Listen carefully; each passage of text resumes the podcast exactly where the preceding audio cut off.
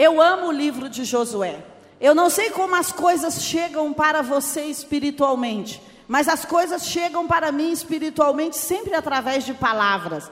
De repente, algumas palavras começam a saltar na minha mente, ou a ficar mais visível, ou a encontrar-me pelo caminho. Aquilo que está te encontrando pelo caminho está trazendo um sinal de Deus para você. Aquilo que você está vendo recorrente, aquela situação que você está passando por ela, está trazendo um sinal espiritual ou um sinal de Deus. E para mim, assim tem sido o livro de Josué. É, Josué 24 vai dizer o seguinte: Josué está ali, terminando a sua estação de conquista, e ele está ali enviando as pessoas para as suas terras, e olha o que diz o versículo 13, ao invés do 11. Eu lhes dei uma terra em que não trabalharam e cidades que não haviam construído. Vocês estão vivendo nessas cidades e comendo das vinhas e dos olivais que vocês não plantaram.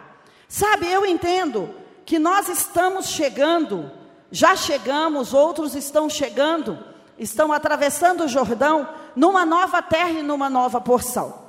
E eu acredito que a grande sacada eu acredito que a grande chave dessa década é você entender qual é o seu território e qual é a sua função. Qual é o seu território e qual é a sua função. E aqui Deus estava falando para esse povo do território e da função deles, e é o que eu quero te falar nessa manhã. Como administrar terras que chegam para nós? Como administrar conquistas que chegam para nós? De repente você casou, é uma conquista. De repente, você precisa se reorganizar. Então Deus está falando a Josué e ao povo isso: olha, vocês precisam, vocês necessitam entender que vocês estão numa terra nova. Vocês estão fazendo colheitas, plantando, talvez você está arrematando imóveis, empresas, ou talvez você está aproveitando é, links de alguém, talvez você está aproveitando leads de alguém, melhor dizendo, e você está lançando produtos, então você está entrando em heranças. Mas quando nós entramos em heranças, nós temos que entender que não podemos administrá-las com os padrões antigos. Se Deus moveu você para um lugar novo, e eu acredito que se Deus não moveu você para um lugar novo, você está indo para Ele agora, porque é impossível, com todo esse turbilhão no mundo, algo não ter mudado na sua vida. Tem alguém aqui que nada mudou na sua vida em 2020? Nem levanta a mão, só me procura no final, tá? Porque as pessoas podem achar que você é de outro planeta, entendeu? Não vai ficar bem aqui. Olha, fica bem, entendeu? Mas não tem possibilidades. Tudo, tudo não, todos tiveram algum impacto na vida, como o Felipe disse aqui. E quando a nossa vida é impactada com coisas boas ou com coisas ruins, sabe o que está batendo na porta? O novo, diga, o novo está batendo na minha porta. Talvez você não percebeu, lembra aquele texto de Isaías? Você não está vendo que eu estou fazendo uma coisa nova? Eu estou ouvindo isso como gritos no meu ouvido. Disse: Você não está vendo que é para administrar de forma nova? Que é para ministrar de forma nova? Que é para conduzir o seu casamento de forma nova?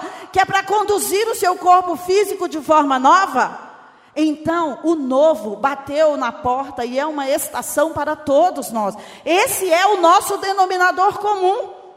E eu não posso, com as sinapses antigas, com os padrões antigos, com aquele caminho neural antigo, administrar as coisas novas. Sabe por quê? Senão eu vou torná-las em coisas velhas. Senão não adiantou Deus fazer algo novo por nós.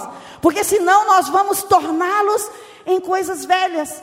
Sabe, os neurocientistas dizem o seguinte: que você vai ouvir uma instrução, como você está ouvindo aqui, como você ouviu dos meus amigos que passaram por aqui, como você ouviu do louvor belíssimo, e se você não fizer algo com essa instrução, em horas ou em dias, ela se vai. Então, nós precisamos fazer algo com que estamos aprendendo. Para quê? Para administrar a terra nova. E administrar as terras novas que recebemos. Talvez você fala, não, eu não estou achando que eu recebi uma terra nova. Esses dias eu vi uma frase bem interessante, talvez você pense nela. Deus tem herança para dar, mas o diabo também tem herança para dar. Aí de repente você fala, não, eu estou mais nessa segunda parte, mas nós vamos aboli-la aqui hoje, em nome de Jesus.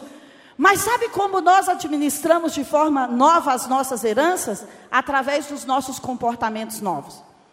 É ótimo você começar pela prática do pensamento positivo, é ótimo você começar pela prática de visualizar, de mentalizar, mas se você não sair do pensamento para a prática, nada vai acontecer. Você precisa se arriscar, e era isso que Deus estava dizendo ao povo: olha, eu estou te dando tudo isso. Você recebeu algo de Deus em 2020 ou em 2021? Você recebeu? Quem recebeu? Então Deus está dizendo: você precisa ter uma prática nova para esse novo que eu te dei, mesmo que seja um novo desafio, mesmo que seja algo diferente. Cada desafio tem uma identidade, cada terra nova tem uma identidade. E sabe, se você tem mais de um filho como eu, você não vai poder educar os filhos da mesma forma, porque cada um tem a sua identidade. E às vezes nós queremos fazer isso. Nós falamos, olha, lá em casa eu, eu trato os colaboradores assim, então na empresa vai ser assim, na igreja vai ser assim, no local da família, quando eu me reunir, vai ser assim. Não. Você precisa ter inteligências relacionais para cada identidade de grupos de pessoas. Você precisa ter inteligência emocional para cada grupo de pessoa ou para cada desafio. O mundo não é igual. As pessoas no mundo não são iguais e os negócios não são iguais. Se você é do network, você não vai sair de uma mesa e sentar na outra mesa e usar a mesma estratégia de negócio. Você vai ler o ambiente, você vai entender o ambiente. Ontem mesmo eu estava conversando com uma pessoa que é negociadora e eu falei para ela: como podemos negociar com essas três empresas? Sabe o que ela me disse? Eu vou sentir o feeling de cada empresa primeiro para depois te dizer. Porque eu não posso chegar para as três empresas e falar: quero pagar a partir de abril. Mas só que quando você senta na mesa para conversar, você pode decifrar a estratégia que você vai aplicar ali.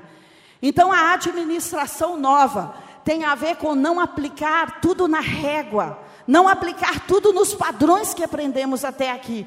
Se algo mudou para você, a forma de negociar, a forma de amar, a forma de se relacionar também mudou. E nós temos que ser abertos para isso.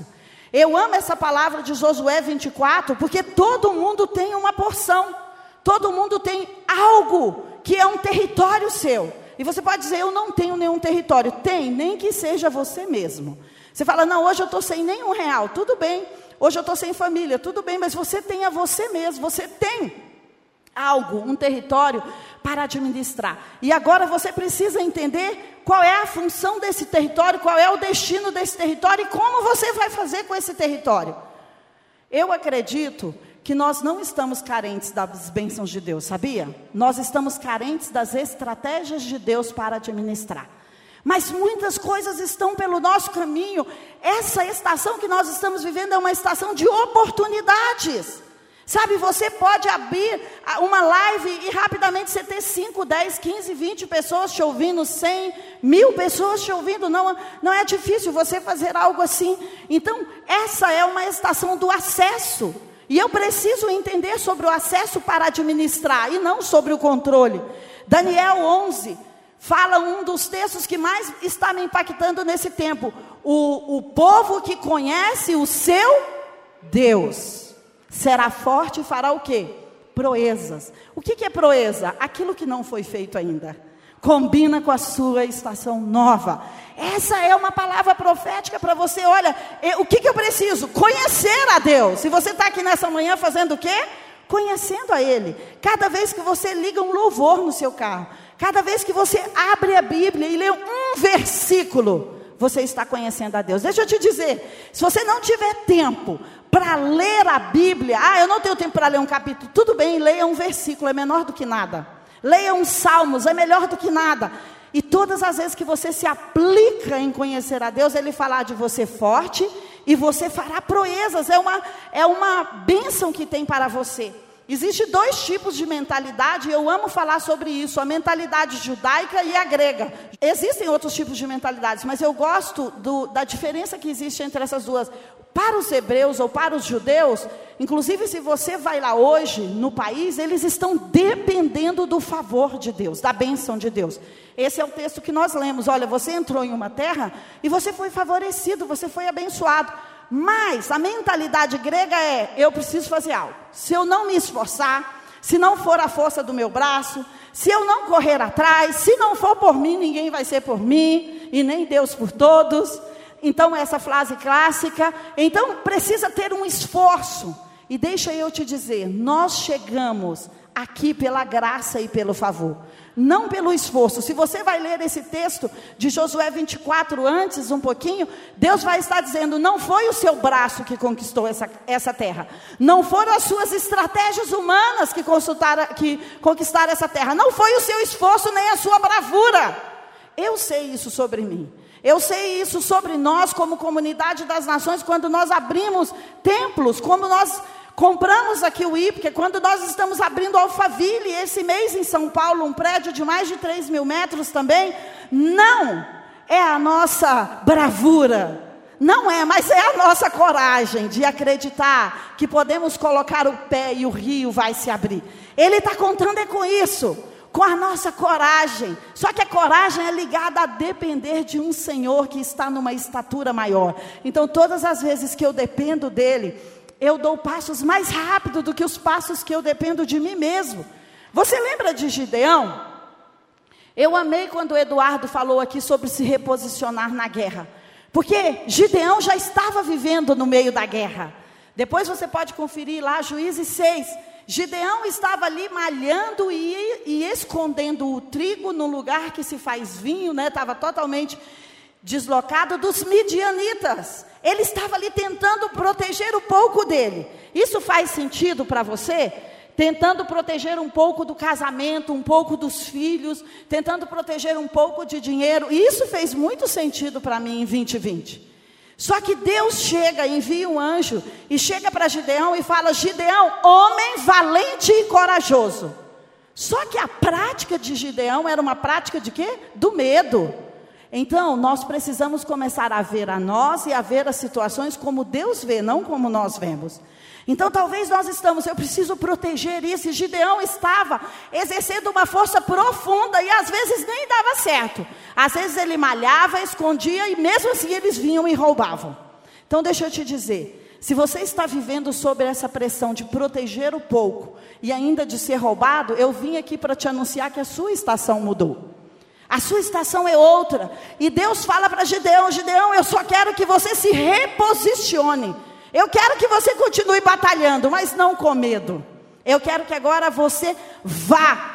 Como o Eduardo disse, eu quero que você se movimente. Eu quero que você vá. Porque quando você for, eu vou te dar a estratégia certa para destruir os medianitas. Gideão insiste, ele fala: Eu sou o menor da, da tribo menor de Israel. Como que eu vou fazer isso? Mas de repente uma chave vira para ele, ele diz: Se Deus está falando comigo, então eu vou fazer o que Deus está dizendo. E deixa eu te dizer: Deus está falando conosco sobre ir. Qual é o inimigo que está posicionado já na minha vida e na sua vida, na minha terra e na sua, na sua terra? A nova administração ou administrar coisas novas, porque esse texto aqui de Josué Deus deu a eles a terra, mas a terra tinha inimigos plantados ali. E a estratégia para governar a nova terra é depender de Deus e da estratégia que Ele tem para aquele novo momento. Por quê? Porque não vai servir as minhas armas de guerras antigas muitas vezes. Eu preciso de uma manifestação nova. Eu preciso de me realinhar. Eu não posso ser complacente, porque às vezes uma guerra estourou contra nós e nós estamos ali quietinho. Eu estou esperando a hora que Deus nos livre. Não. Na maior parte das histórias de guerras que você vai ler, e a Bíblia é um livro de guerra, vai dizer: se posiciona, avança, faça alguma coisa, grite, peça socorro, ore, jejue, vá para o vale. Então eu vim aqui nessa manhã para dizer a você: você está nessa terra nova, mas quem sabe se eu e você não precisamos reposicionar, reordenar algo reordenar alguma posição nossa, como Gideão fez. Outra história incrível, está lá em 2 a Crônicas, inclusive o ano passado foi super fácil decorar 2 Crônicas 2020, né? Quem sabe 2 Crônicas 2020? Porque o ano passado era 2020, né? Então está escrito: se você crer nos seus profetas, você vai prosperar. Se você acreditar em Deus, você vai seguir seguro. E esse texto de 2 Crônicas 20, depois você pode conferir, é a história do rei Josafá. Ele era rei em Judá. E de repente, ele fazia parte dessas terras aqui que tinham sido herdadas. Por quê? Nem todas as terras e nem todos os inimigos na época de Josué foram tirados da terra. Então Josafá estava ali e existem inimigos que Deus não nos permite batalhar com eles hoje, sabia? Porque nós ainda não temos a habilidade de vencê-los. Então, aqueles eram inimigos que Israel ainda não tinham batalhado e eles se juntaram. Parece Salmo 18, quando os inimigos se juntam. Não, eu já estou com uma dor na perna. E de repente, né, doutor, quando você falta os procedimentos com o doutor, que está aqui me olhando, aí às vezes aparece uma dor do nada. Eu fui lá me confessar antes, entendeu? Mas de repente, você tem um inimigo, uma dor na perna, aí depois aparece outra dor no braço, aí aparece uma dor na garganta.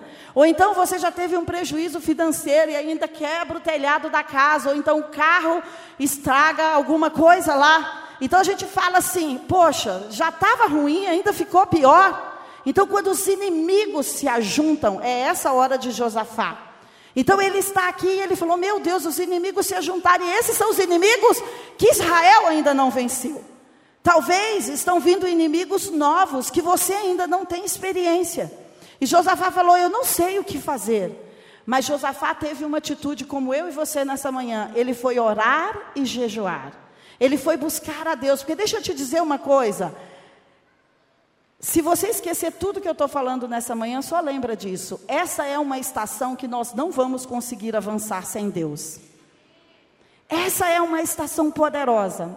É uma estação de terra prometida, mas sem a presença dele, talvez a gente faça muitos ciclos no deserto.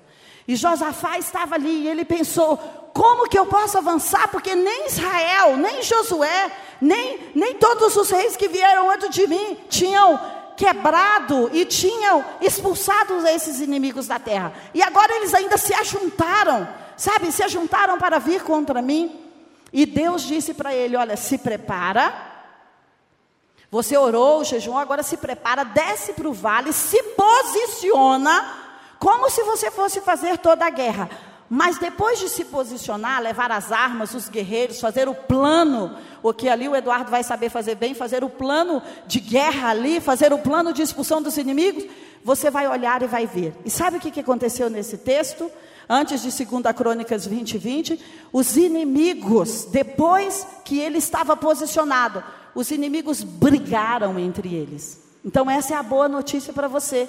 Não é uma estação que nós vamos viver sem Deus. Nós não vamos avançar muito sem Deus, pelo próprio braço, pela própria estratégia, pelos treinamentos online. Não, tudo isso é muito importante.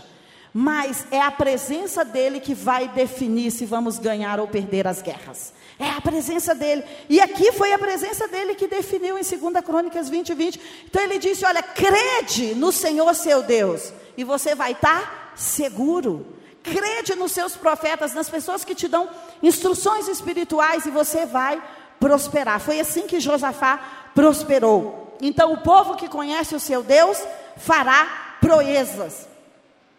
Deixa eu andar um pouco mais. Ezequiel 47 fala de um texto incrível.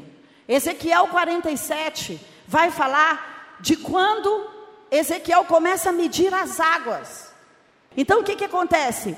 Ali Ezequiel está medindo as águas. E as águas estão nos tornozelos. E depois as águas estão nos joelhos, depois as águas estão na cintura, depois as águas estão nos ombros, até que uma hora as águas estão na cabeça.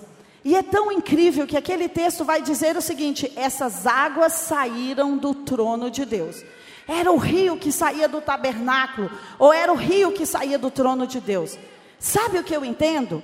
Que nessa nova terra e nessa nova administração nós somos como árvores. Eu amo pensar que a vida das pessoas é como árvore, que a minha vida é como árvore. Você lembra do Salmo 1? A árvore está plantada à beira do ribeiro e ela dá o seu fruto na estação certa e as suas folhas não murcham. É comum, eu amo ver árvores, é comum você ver árvores murchas, mas é porque elas não estão plantadas à beira do rio, ou porque elas não estão plantadas no lugar certo. Eu tenho muitas plantas em casa, e às vezes eu tenho que falar para alguém, né, para uma, uma paisagista que tem uma, um conhecimento muito melhor do que eu, porque esses dias eu peguei uma planta e coloquei lá no sol. Dias depois não tinha planta mais. Eu falei, diga se acha que você fez algo errado. E tem plantas que você não pode pôr na sombra, que dias depois você não tem. Orquídeas, que eu amo, você não pode deixar lá no sol, porque senão elas murcham. Então eu e você somos árvores. E esse texto de, de Ezequiel 47, a gente vai ver isso no final dele. Nós somos árvores, mas nós temos que estar plantadas no território certo. Qual é o seu território certo? Qual é o lugar que você tem que estar plantado espiritualmente? Emocionalmente, porque às vezes nós estamos plantados em relacionamentos errados que nos drenam. Às vezes nós estamos plantados em empresas erradas que nos drenam. Às vezes nós estamos plantados em ministérios errados que nos drenam. Às vezes nós estamos plantados no estado errado. Então, uma planta no lugar errado, ela vai ter as suas forças drenadas. E ela vai morrer e ela vai murchar. Mas, o meu desafio nessa manhã é encontre a sua terra, a terra onde você tem que habitar, e faça a sua administração, colocando a sua vida aonde? Ao lado do rio. Porque, como o Salmo 1 diz, e Ezequiel 37 diz, eu e você temos que estar plantados ao lado do rio, porque as águas vão vir e as águas vão umidificar, vão molhar, vão dar estruturas para a raiz. Esse texto de Ezequiel 47, ele é bem incrível. E o final dele fala o seguinte: que quando as árvores estão plantadas à beira da água, vai ter produtividade, vai ter não só folhas verdes, mas aquelas árvores vão dar fruto, aquelas árvores vão trazer comida. E Apocalipse fala algo super interessante: que as folhas dessas árvores serão para curar as nações. Então, quando eu e você estamos ligados nesse fluxo espiritual, nós somos essa árvore frondosa, que não vamos só trazer a prosperidade. Nós estamos ligados a um rio, e esse rio vai trazer peixes, vai trazer suprimento, vai trazer alimento para a raiz da minha árvore. E essa é uma estação que nós não podemos andar sobre o rio. Sabe, Jesus diz em João o seguinte: olha, se você crer do seu interior, vai fluir o que? Rios de água vivas. E nessa manhã, enquanto nós estávamos aqui adorando a Deus, era isso que estava acontecendo: rios de água viva. Então eu quero dizer a você que essa é uma estação que você não vai poder andar pela força do braço, que você não vai poder andar pela sua estratégia. Você sabe por quê? O mundo nunca foi tão ágil, tão acelerado, tão dinâmico. Nunca se mudou tanto, nunca se criou uma rede social de um dia para o outro, né? Como está aí a nova rede social. Nunca o mundo foi tão vulnerável, tão volátil e tão acelerado. E as minhas sinapses e as suas sinapses não vão acompanhar a, aquilo que está sendo acelerado no mundo. Mas Deus, é aquele que vive além do mundo. Ele sabe tudo o que está acontecendo aqui. Sabe por quê?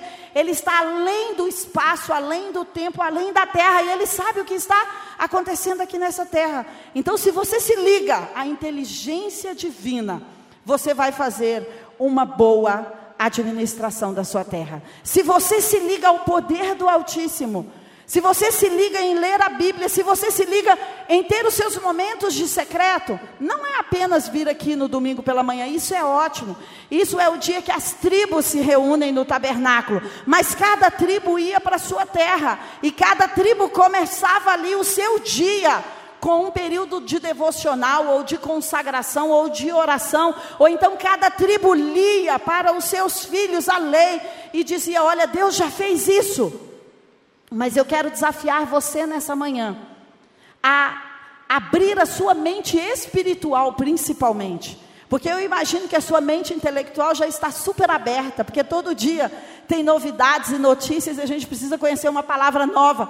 Mas muitas vezes a nossa mente espiritual não está aberta, a nossa inteligência espiritual não está aberta. Porque nós estamos dizendo, como ele fez com os nossos pais, ele vai fazer de novo. Tudo bem, isso é um registro do testemunho. Mas ele pode fazer diferente. Lembra de Atos dos Apóstolos? Atos dos Apóstolos é aquele livro que não terminou, porque eu e você vamos terminar. Mas Jesus fala: Eu vim aqui e fiz todas essas obras entre vocês. Mas o que, que ele diz? Vocês vão fazer obras maiores. Daniel, os meus filhos vão fazer proezas.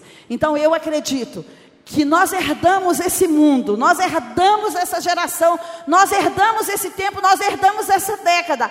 Você não nasceu no tempo errado, nem na cidade errada. Nós só precisamos descobrir a nossa função nessa década, descobrir o nosso domínio, o nosso destino.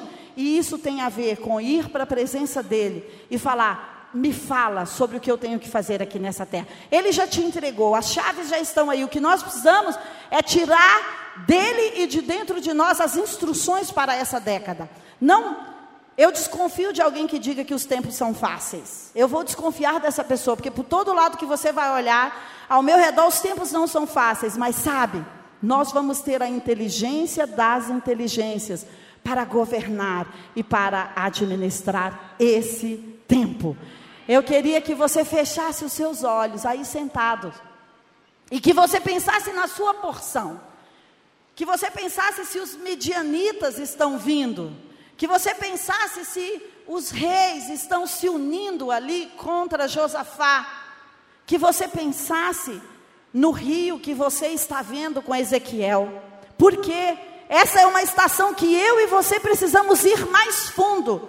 Não dá para encarar os inimigos, não dá para fazer uma boa gestão.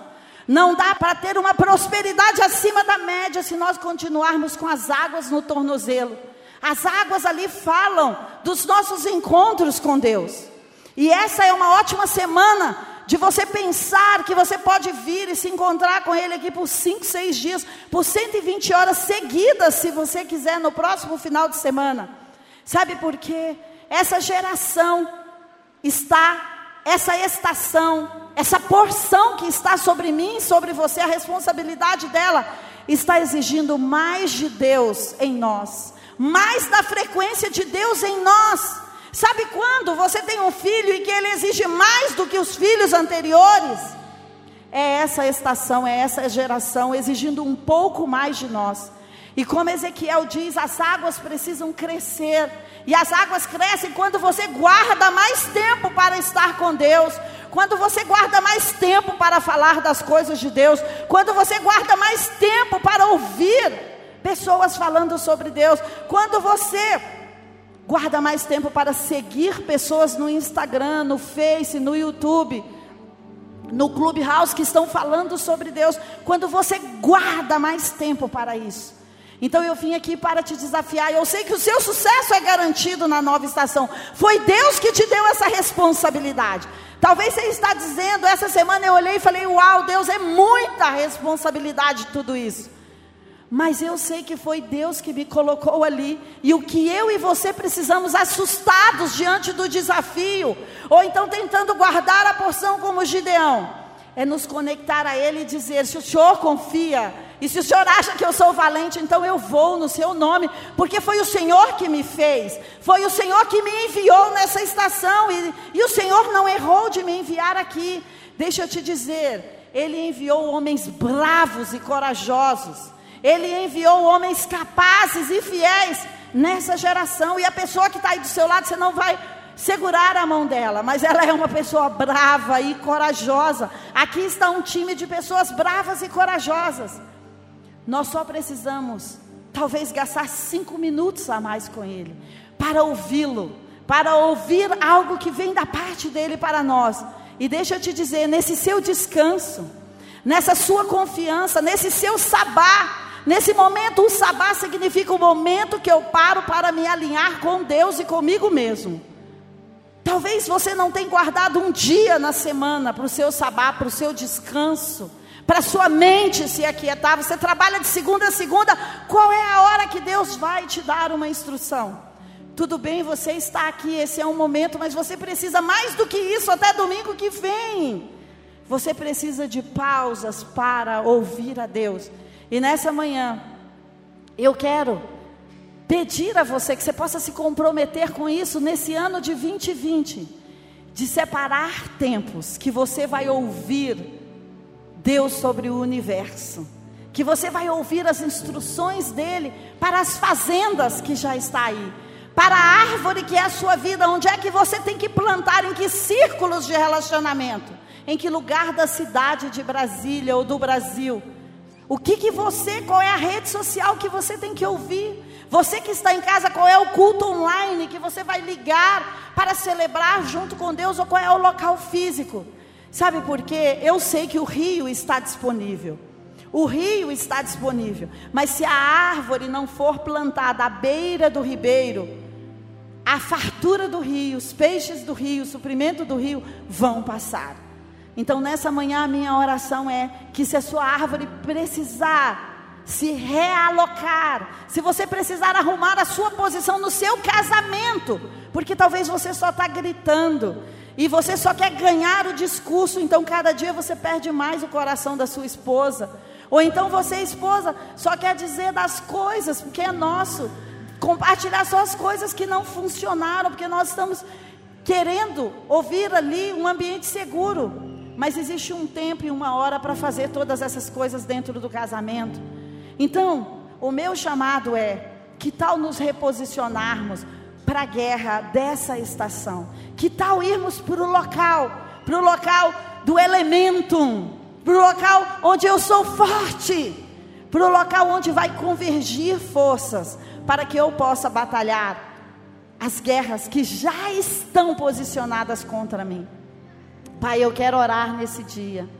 E eu sei que domingo a domingo nós estamos vindo aqui como um exército, como uma tribo, e cada um de nós tem uma identidade, e cada um de nós tem uma força e também uma vulnerabilidade. E Pai, o meu clamor, o meu pedido nessa manhã é que o Senhor nos coloque no território certo e na função certa, e que o Senhor nos coloque no nosso elemento, que nós não estejamos posicionados porque A, B ou C querem mas porque nós tivemos uma conversa contigo e o Senhor nos instruiu para ir para aquela posição. Então, Pai, o Senhor não errou quando nos enviou nesse tempo. E nós estamos aqui, mesmo que às vezes escondido debaixo da nossa própria vida ou da nossa própria existência. Mas nós estamos aqui para ir para o território que leva o nosso nome, para ir para o destino que leva o nosso nome, para ir para a função que leva o nosso nome abre os nossos olhos, os olhos do nosso coração, do nosso entendimento, para entender o nosso lugar de força e para cuidar da nossa terra e para fazer uma administração adequada. Nós nos comprometemos a vir na Sua presença para ouvir de Ti. Nós nos comprometemos a vir na Sua presença para ouvir as Suas instruções para esse tempo. Em nome de Jesus.